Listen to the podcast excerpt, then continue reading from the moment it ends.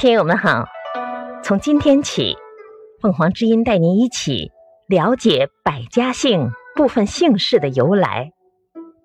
据考古和基因研究显示，中国人的姓氏起源并非只有一个地区，而是存在多地区、多起源的趋势。